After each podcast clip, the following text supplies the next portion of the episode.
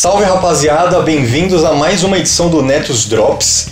E dessa vez nós vamos para lugares onde nunca fomos ainda aqui no NES de Darwin. A gente tem aqui os convidados do Oceano Q, que é uma galera que veio da Universidade Federal do Paraná, né, UFPR. Eles fazem uma divulgação científica muito legal sobre oceanografia, tanto no Facebook quanto no Twitter e principalmente no Instagram. A divulgação científica que eles fazem no Instagram é sensacional. Então vão lá seguir eles, Oceano Q. E agora podem se apresentar aí sobre o projeto de vocês e sobre quem são vocês, meus convidados. Oi pessoal, eu sou o Felipe, eu faço parte do Oceano Q. Estou nos meus últimos anos da graduação. A gente resolveu criar o Oceano Q para divulgar mais a oceanografia, principalmente nesse último período que a gente passou de quarentena em casa, ficar sem aula. Então a gente sentiu essa necessidade de levar o oceano para mais perto dos alunos e da população que pudesse acompanhar a gente pelo Instagram, por ser uma plataforma muito boa e com bastante engajamento também, né? E aí, pessoal, eu sou o Rafael e também faço parte do Oceano que obviamente. Acho que o Fê escreveu bem até, né? A gente criou isso daí na tentativa de aproximar mesmo o oceano, né? Foi nessa sensação de que o oceano ainda está muito longe das pessoas. Pois é, as pessoas falam que a fronteira final é o espaço e tal, mas as pessoas conhecem muito pouco o oceano que está aqui do nosso lado, né? Sim, sim. Eu acho que 70% até do, da Terra é o oceano e mesmo assim a gente não conhece quase nada, né? Tem esse papo de que a gente conhece mais a Lua do que é, o fundo do mar, né? Pois é, mano. Isso é uma coisa muito legal, é um campo muito aberto ainda para muitas pesquisas e realmente muito poucas pessoas conhecem. E eu achei legal também vocês dizerem que o, que o projeto de vocês começou por conta da quarentena, porque eu vejo isso que isso tem se repetido muito, né, na internet, assim, de divulgação científica surgir por essa necessidade vinda da quarentena. A gente também foi a mesma coisa, a gente surgiu com essa ideia durante o período de quarentena. E, bom, e nesse programa, então, a gente vai falar algumas coisas sobre o oceano, é, o que, que são esses oceanos diferentes, qual é a composição desses oceanos e tudo mais sobre esses assuntos aqui nesse Netos Drops. Então vamos lá.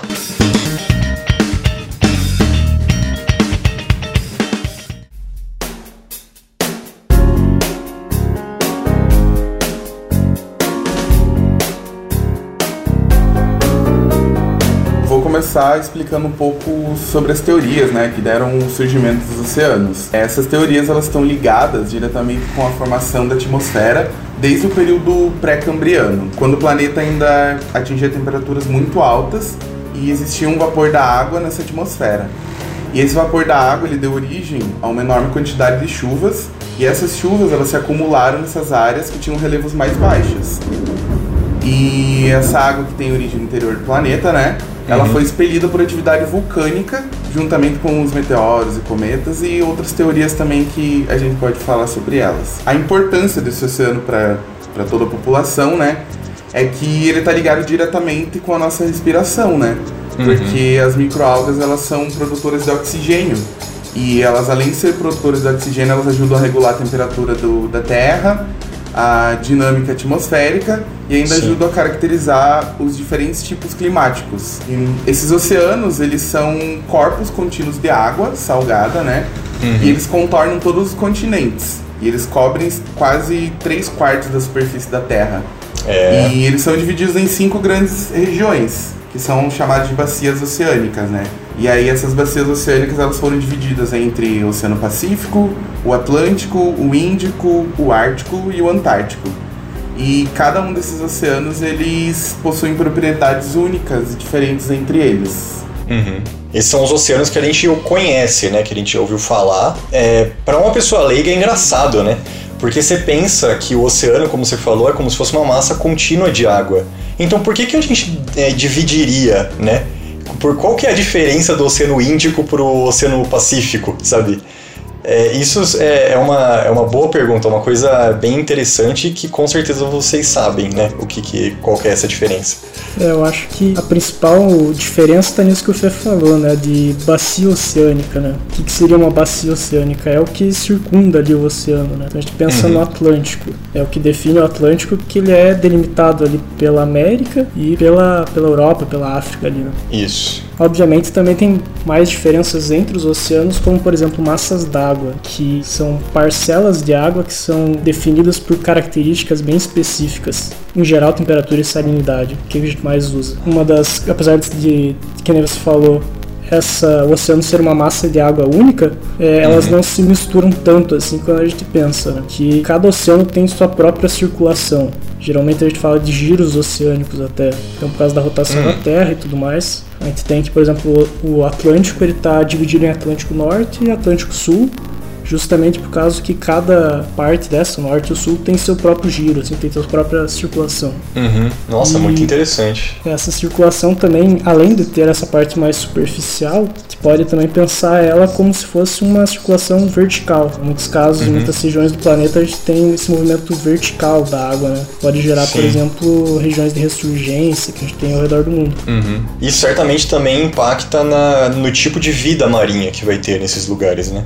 E provavelmente isso forma é, as, é, as comunidades diferentes que devem existir em cada um desses oceanos. Deve ter alguma coisa marcada nesse sentido, certo? Sim, sim. Sim. É, a própria ressurgência que eu falei agora tem bastante coisa de biologia em volta, né? Bastante. é, porque como ela. A ressurgência nada mais é do que a água que está no fundo sendo trazida para a superfície. Sim. E com isso ela leva nutrientes e tudo mais. Por exemplo, em uma região que tem ressurgência, você vai ter uma biomassa maior de organismos, vai ter organismos maiores e tudo mais. Uhum. Nossa, interessante. Bem legal.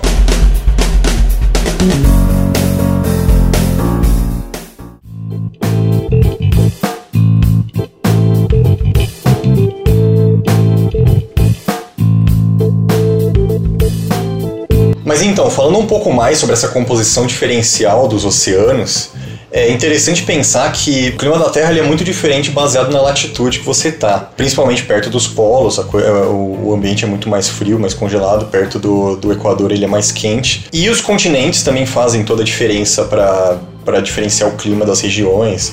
Então você tem a asa de monções que faz com que a temperatura fique diferente também.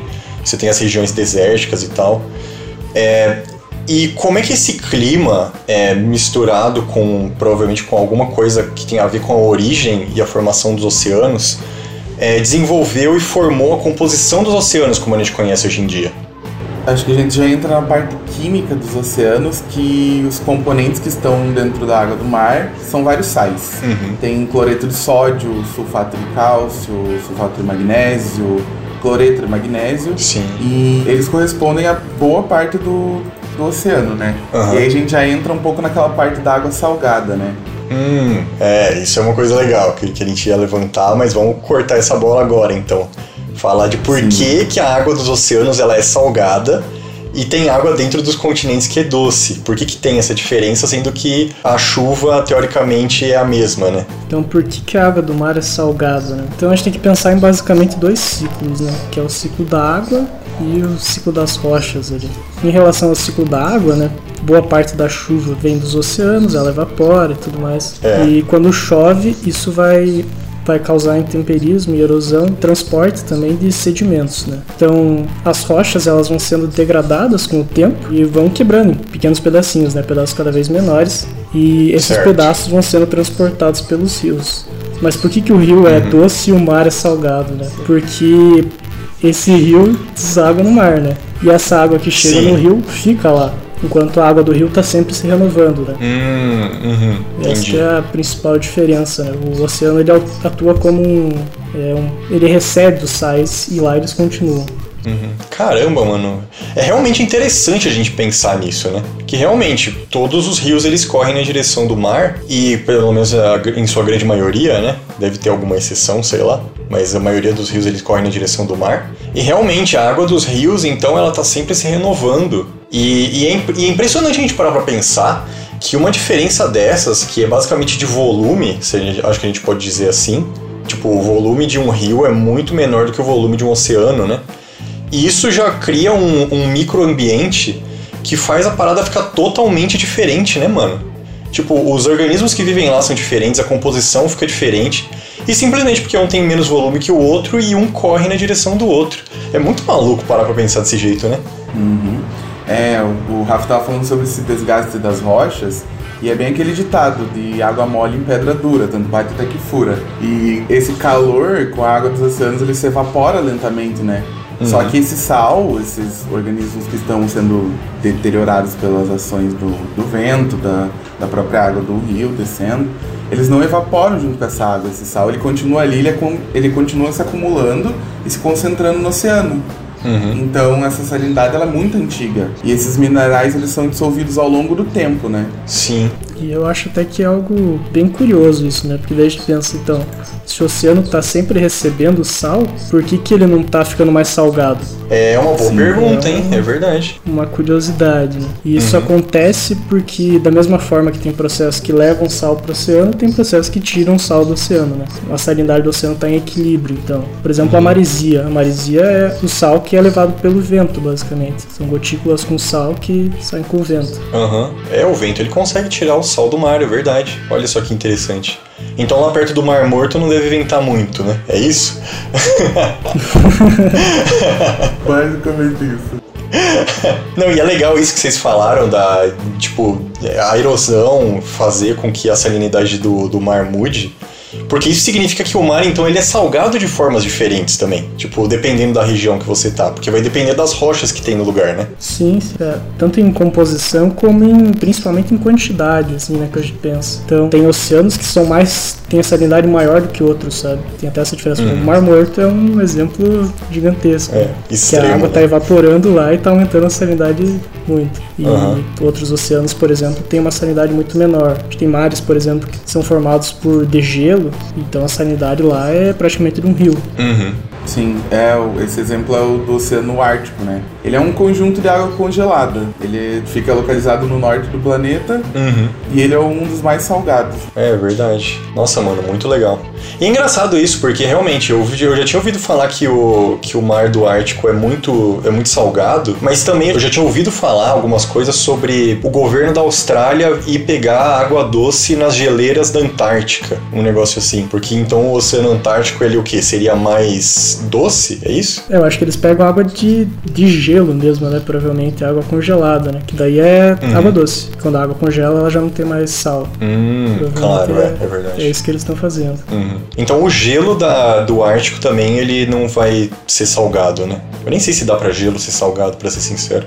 Hum, eu acho que até dá para congelar alguma coisa, mas o gelo em geral é, é doce, sim. Dá para tomar água de, do geleiro, teoricamente. É, porque não, é, realmente o sal não dilui no, no gelo, né? Foi até um pouco burro essa minha pergunta. Se parar pra pensar, como é que vai diluir num negócio que, que, que a estrutura é rígida, né? Mas tudo bem, foi, é válido. É, então, mas é, na verdade foi importante você falar isso, porque essa região, a luz, ela não, não, não entra com tanta intensidade assim, uhum. o que acaba ocasionando a irradiação solar, né? Sim. E a gente chama de albedo também. E essa irradiação solar ela não volta para a atmosfera. Hum. Ou seja, permanece frio o ano todo, né? Uhum. E aí, recentemente a gente também postou no Instagram, né? Que essas calotas, elas atingiram o segundo menor nível em mais de 40 anos. Então, tipo, é muito preocupante, sabe? Uhum. E esse degelo, né? Ele acabou sendo meio que ocasionado pelo efeito estufa. Uhum. E aí, a cada verão, uma nova calota dessas, ela derrete. Só que ela não consegue ser reconstruída de novo no inverno. Uhum. É, então vai reduzindo cada vez mais essa superfície, né? Sim. E é isso que eu falei que fica relacionado diretamente com o aquecimento global. E aí o nível do mar ele continua o mesmo, porque o gelo ele já está na água, né? Uhum. E ainda assim, quanto menos gelo a gente tiver na superfície, então menos esses raios solares eles vão ser refletidos, né? Uhum. E também absorvidos em maior quantidade pelos oceanos. É basicamente isso. Mas foi boa essa pergunta, sim. Vira uma bola de neve, porque Exatamente. quanto menos gelo tem, mais gelo derrete, basicamente. Exatamente. Sim. E aí a temperatura só sobe. E ainda tem, diz que, aquecimento, que tem quem diga que aquecimento global não existe, né? E hoje em dia tem até terra plana, né? Dá pra duvidar de nada. Vixe, é, hoje em dia não dá. Hoje em dia, essa galera do, do aquecimento global, a gente até tem que agradecer elas, porque tá piorando muito, né?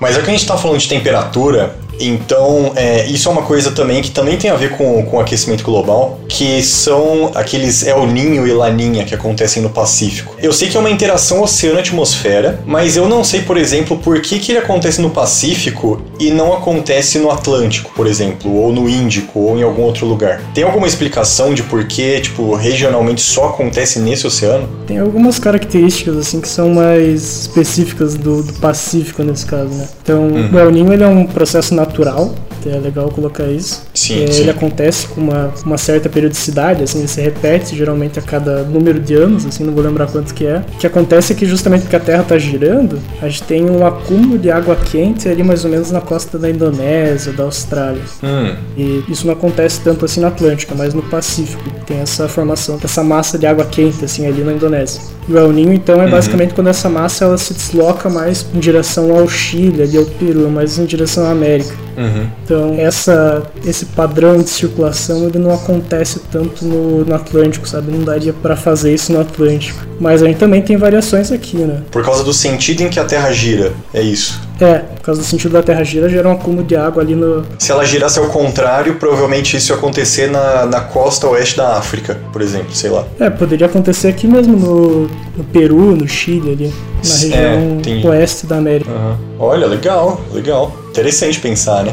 É, eu achei a informação, a gente também postou sobre o El Ninho e eles ocorrem de 3 a 5 anos. Eles duram de 9 a 12 meses. Uhum. Eles ajudam a influenciar o clima, como o Rafa falou, e esse fenômeno ele pode alterar tanto positivamente quanto negativamente, né? Uhum. É, essa disponibilidade e a produção dos alimentos tanto nas condições ambientais, como incêndios florestais, na formação de ciclones, inundações, etc. Né? Uhum. E também ele pode ser. Pra, você sabia que para ser declarado oficialmente um El Ninho, hum. as temperaturas elas têm que estar a 0,5 graus acima do normal. Ah, é? Tem uma, É uma, doido, uma temperatura específica para você poder dizer que aquele fenômeno está acontecendo? Eu não sabia. Inclusive, né? Esse ano que a gente tá agora é de laninha e teoricamente aqui no sul não era para estar chovendo tanto. Tanto que em Curitiba tá tendo crise hídrica e tudo mais, estavam preocupados com isso. Mas o que tá acontecendo é que tá chovendo muito aqui no sul, né? Tá tendo muito alagamento no sul inteiro. A gente tem, por exemplo, casos em que, mesmo tendo laninha,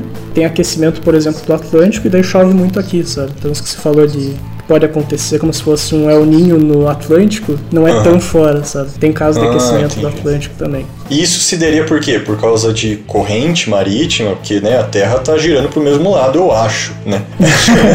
É, a gente espera que ela esteja indo pro mesmo lado.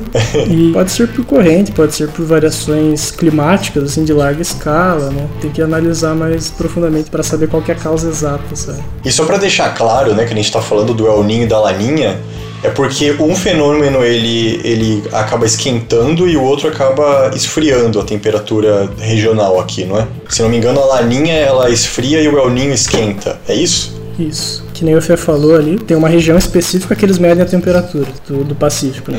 Daí se essa temperatura tiver meio grau acima da média, é El Ninho. Se tiver meio grau abaixo da média, é Laninha. Basicamente é isso, assim, a classificação. Que interessante. Vocês sabem por que, que tem esse nome? Eu sempre quis saber por que, que eles, têm, eles dão esse nome. Meu, é, é muito engraçado. Essa parte foi. É uma tradução em espanhol, né? Aham. E é basicamente o menino ou o menino Jesus, porque não tem outra tradução assim. E esse nome foi baseado na época de dezembro, assim, quando as águas elas ficavam mais quentes, né? Aham. Aí Jesus ainda possuía uma irmã que seria a Laninha. Tipo, a menina, assim. Ah. E esse. O Laninha basicamente provoca esse efeito contrário do El Ninho, né? Aham. É, como você falou, deixando as águas mais frias do que a, a média normal. Então é basicamente isso, o menino e a menina. É, ele É uma tradução em espanhol. acontece perto do Natal, né? Acaba sendo Uhum. por causa da data. Caraca, é por causa de Jesus, eu não acredito, mano. Eu nunca Sim. parei pra pensar nisso. Caraca, é porque no fim do ano. Maluco, que doideira. Caramba, mano. É que no caso a gente chamaria de El Nino Jesus. Aham. Porque, claro, como fica na- no, no Pacífico e a galera fala espanhol lá, né? Então é por isso, né? Sim. Caraca, mano, que loucura. Nunca tinha parado pra pensar nisso. Tipo, isso ia ser a última coisa que ia passar pela minha cabeça para explicar esse nome. Mas é um Natal um pouco ingrato até, porque nem a gente já falou de ressurgência no começo, o El Ninho ele diminui a ressurgência uhum. e acaba diminuindo a pesca, né? Então ah, não era algo que eles comemoravam muito. É, devia ser o contrário, né? Porque quando Jesus chega lá que, que os peixes aparecem, né? Pô, aí quando ele chega ali, ele some, aí fica complicado, né?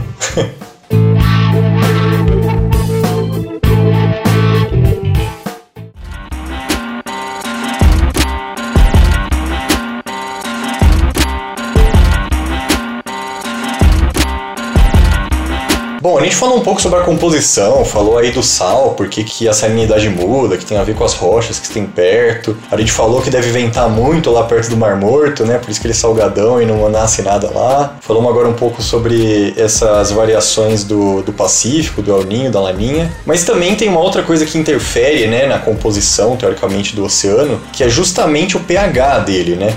é o quanto o oceano ele é ácido e o quanto ele pode ser básico ou neutro nessa dinâmica. E essas coisas elas variam também entre os oceanos, entre as regiões oceânicas. E como que isso varia, sabe, de acordo com o lugar e o que que isso muda, o que que isso muda na composição e, na, e nas coisas dos oceanos.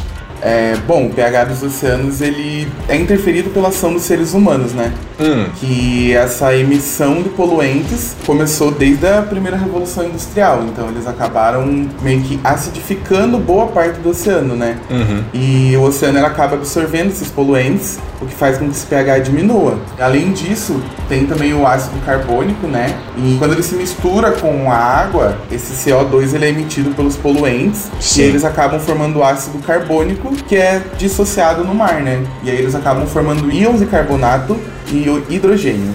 Uhum. Então, quanto maior for essa quantidade de hidrogênio, maior é a acidez do oceano. E aí a gente já entra na parte da acidificação. Uhum. Que atualmente o pH do oceano ele está em torno de 8,1. Daqui a alguns anos também existiram previsões do pH diminuir em mais ou menos 0,4, assim. Hum. É, isso é bastante, ainda mais se a gente considerar que o oceano considera ele uma solução tampão, que nem o nosso sangue, por exemplo. Então quer dizer que o pH do oceano ele tende a ser constante, ele tende a ter grandes variações entre lugares e ao longo do tempo, justamente por causa dessa relação do carbono. É, é confuso um pouco isso, porque o que mantém o pH do oceano estável é justamente os íons carbonato, ali bicarbonato. Mas Sim. agora como a gente aumentou a emissão, esse sistema entrou em desequilíbrio e não é mais uma solução tão tampão, sabe? Ele tá baixando o pH. Por causa disso, aí tem efeitos em corais, em organismos que têm carapaças ali de calcário. Sim, é verdade. É, tá bem ligado a, como o Rafa falou, né, do carbono inorgânico, essa acidificação do oceano e o branqueamento dos corais. Tanto que agora, nessa época de Covid, né, a uhum. gente conversou bastante em umas matérias semanas atrás, meses atrás, que foi sobre a comparação, porque a galera começou a falar que o limão tinha um pH tanto, o Nossa, tinha um pH tanto que era importante para você usar, pra uhum. você se prevenir, sabe? Sim. Só que é mentira. É o pH mais alto, teoricamente, que a gente tem é o da água do mar, né? Que uhum. é mais ou menos 8, o nosso sangue tem 7,4 e o leite é 6,5, se eu não me engano. Hum. E aí a gente cai nessas fake news de que dieta alcalina combate a Covid-19, né? É, Mas pois não é. tem nada a ver. É, pergunta pros peixinhos lá o que, que eles acham dessa ideia, né? se eles vão concordar com isso ou se eles não vão. Foi muito doido essa parte do Covid, porque as escalas de pH elas variam de 0 e 14. Hum. Então é impossível um abacate, por exemplo, ter um valor de 15,6 ou uma manga ter 12, sabe? É. Esses valores não existem. É, muita Eles loucura. colocavam como se o limão. É, como se o limão fosse super útil, sabe? E o limão tem 2,17, se eu não me engano, de pH. É um pH muito ácido, ele não é nada alcalino, né? Nada, é, é uma maluquice. Assim, eu já ouvi falar, até porque eu conheço alguns químicos, que, que substâncias sintéticas elas conseguem é, passar do, do 14 no pH básico e ser até abaixo de zero no pH ácido, né? Mas é tipo uma coisa muito sintética, uma coisa que é feita para ser daquele jeito, né? A composição ela é programada para ter um pH ridículo assim. É, aí você pensar que falar que o limão é básico é realmente triste se você parar pra pensar, né? Mas esse negócio que você falou do branqueamento dos corais é uma coisa realmente muito importante, porque os corais eles são é, os locais onde tem a maior biodiversidade dos oceanos e é, uma das maiores biodiversidades da Terra, na verdade. E o branqueamento deles mata toda a, a for, as formas de vida que ficam nele e é uma perda que a gente não consegue nem contabilizar, porque a gente mal consegue contabilizar as espécies que existem no oceano, né? Igual a gente estava falando lá no começo, o oceano ele é muito pouco conhecido, né? Então as perdas elas são até maiores do que perdas que já são muito grandes, como acontece na Amazônia, no Pantanal, na Mata Atlântica, né? Sim, corais, né? Pra quem não sabe, eles são animais quinidários, eles formam colônias exclusivamente marinhas. Isso. Eles são encontrados principalmente nas regiões mais quentes, sabe? Uhum. As águas mais claras e rasas também. E esse branqueamento ele é um processo de morte desse ecossistema, ou seja, a morte desses animais. E ele acontece quando as algas que estão presentes nele, que são essenciais para que os corais também fiquem vivos, né? Elas são uhum. destruídas ou elas são expulsas, que acabam causando algum estresse, é, um aumento normal da temperatura da água do mar. Uhum. Então esse branqueamento está sendo bem pesado, podemos dizer assim, né? Não, pois é, totalmente. É, a diversidade dos corais, até que você tinha falado, ela é parecida com uma floresta tropical, né? Então é algo uhum. muito alto. É difícil até de quantificar, assim. E é um ecossistema que depende completamente do coral. Do coral vivo, né? a partir do momento que ele morre, desaparece tudo. É um negócio muito condicional, né? E aí se você fica, se você é, destrói uma coisa dessas, é aquele negócio que a gente sempre fala, né? Extinção é para sempre, sabe? É uma perda que não vai voltar mais. E como você, a gente tava falando, né, nesse drops inteiro aqui, os oceanos eles são muito diferentes, tipo, eles são muito diversificados em composição, salinidade, na, nas temperaturas baseadas nessas relações entre oceano e atmosfera. Então, um coral que é perdido completamente, ele tipo é uma, ele não é nada parecido com outros que existem naquela mesma faixa é, de latitude. Mesmo que seja justamente a mesma faixa de latitude, mesma temperatura mais ou menos, eles são completamente diferentes porque todas as condições são diferentes, as correntes marítimas devem ser diferentes. Então é, é uma coisa que a gente deveria parar pra pensar também, né? Demais. Até porque não é algo que a gente pode recuperar tão fácil. O crescimento de um coral é milímetros ali por ano. Pra gente Exatamente. recuperar o que a gente já perdeu vai demorar muito tempo. E vem cá, vai ter realmente, por causa do aquecimento global, algumas ilhas lá no Pacífico que vão desaparecer? Provavelmente, né? Essas. Tem ilhas que são muito. estão praticamente a ilha inteira no nível do mar, né? Então qualquer diferença pequena já vai submergir ele inteiro. Uhum. Eu acho que tem que pensar no ecossistema como um todo, né? Talvez a variação do nível do mar não seja nem o maior dos problemas. Tem aquecimento, por exemplo, e acidificação causa um estrago bem maior. Mas pensa assim, né? Vocês, no projeto de vocês, vocês estão querendo levar o oceano mais perto das pessoas? Talvez seja uma, uma forma eficiente de fazer isso, tá vendo? Ele já tá indo até as pessoas, né? É. Exatamente, gente.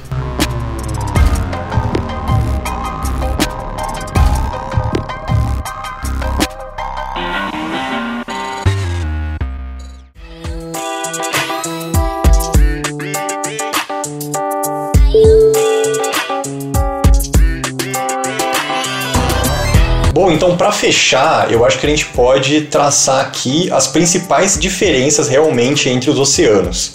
Que oceano que é maior, que oceano que é menor, qual que é mais salgado, qual que é mais doce, como é que as coisas são divididas no nosso mundo aí? Então, o Pacífico ele é o maior dos oceanos, ele tem cerca de 175 milhões de quilômetros quadrados. Fica entre a costa da ocidental da América até a costa oriental da Ásia e da Austrália. Uhum. E ele é ligado com o Ártico pelo Estreito de Bering.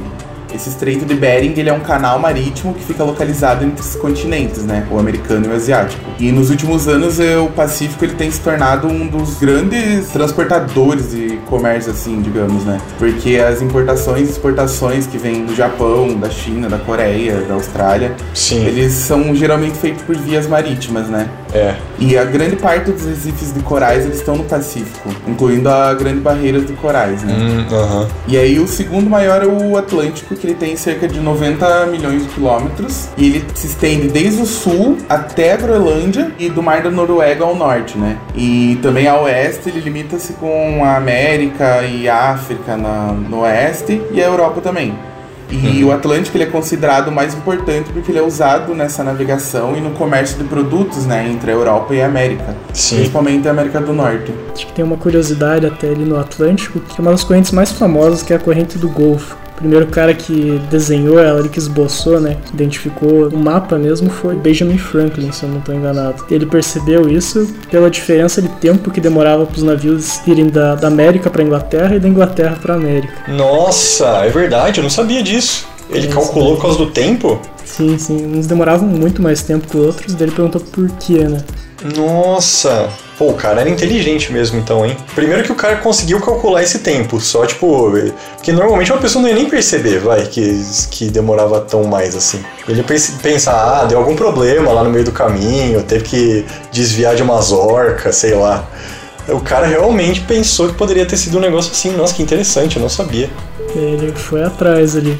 Era algo bem pouco Nossa. conhecido, assim, antes. E o menor, hein? Como é que. Qual que é o menor? A gente já falou do maior. Então, o Antártico, ele tem uma particularidade ali, que ele não tá fechado por continente em volta, né? O que uhum. limita o Antártico, na verdade, é uma corrente que impede que ele troque água com os outros oceanos. Uhum. Então, ele está localizado ao redor do Círculo Polar Antártico, né? Uhum. Não é tão profundo quanto os, quanto os outros, nem muito extenso dá até para considerar ele meio como uma extensão entre o Oceano Atlântico, Pacífico e Índico, né? Ele liga esses três. Uhum. Olha, interessante. E aquele negócio também, né? Se você for terraplanista, no caso, provavelmente você vai achar que o Antártico é o maior, então, né?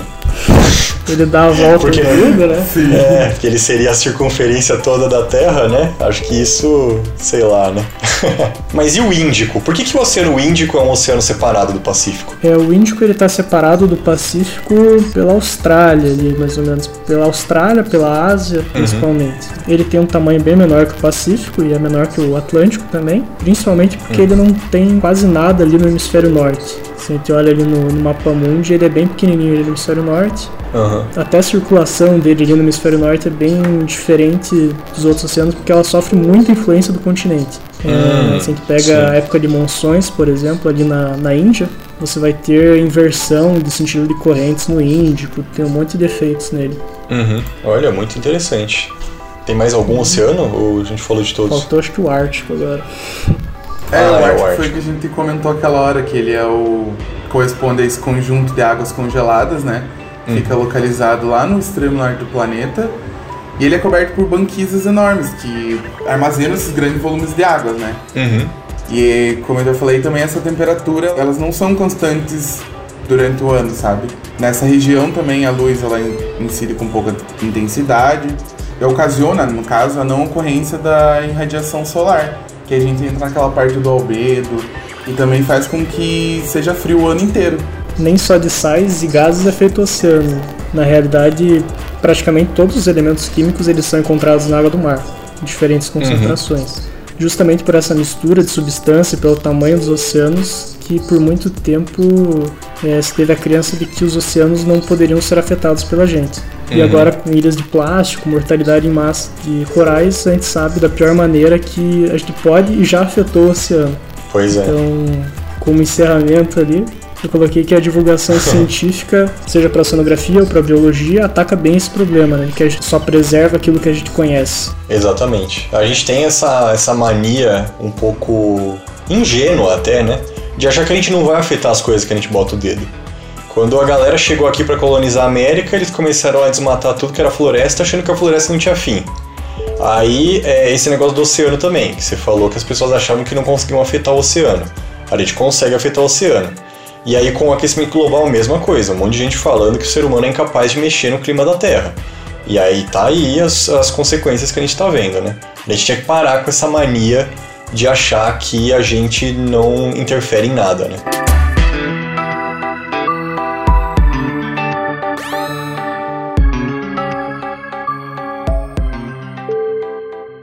E com isso terminamos mais um episódio do Netos Drops, esse que a gente falou um pouco sobre os mares e um monte sobre aquecimento global e umas coisas assim. Então siga a gente nas redes sociais, lá no Facebook, no Twitter e no Instagram.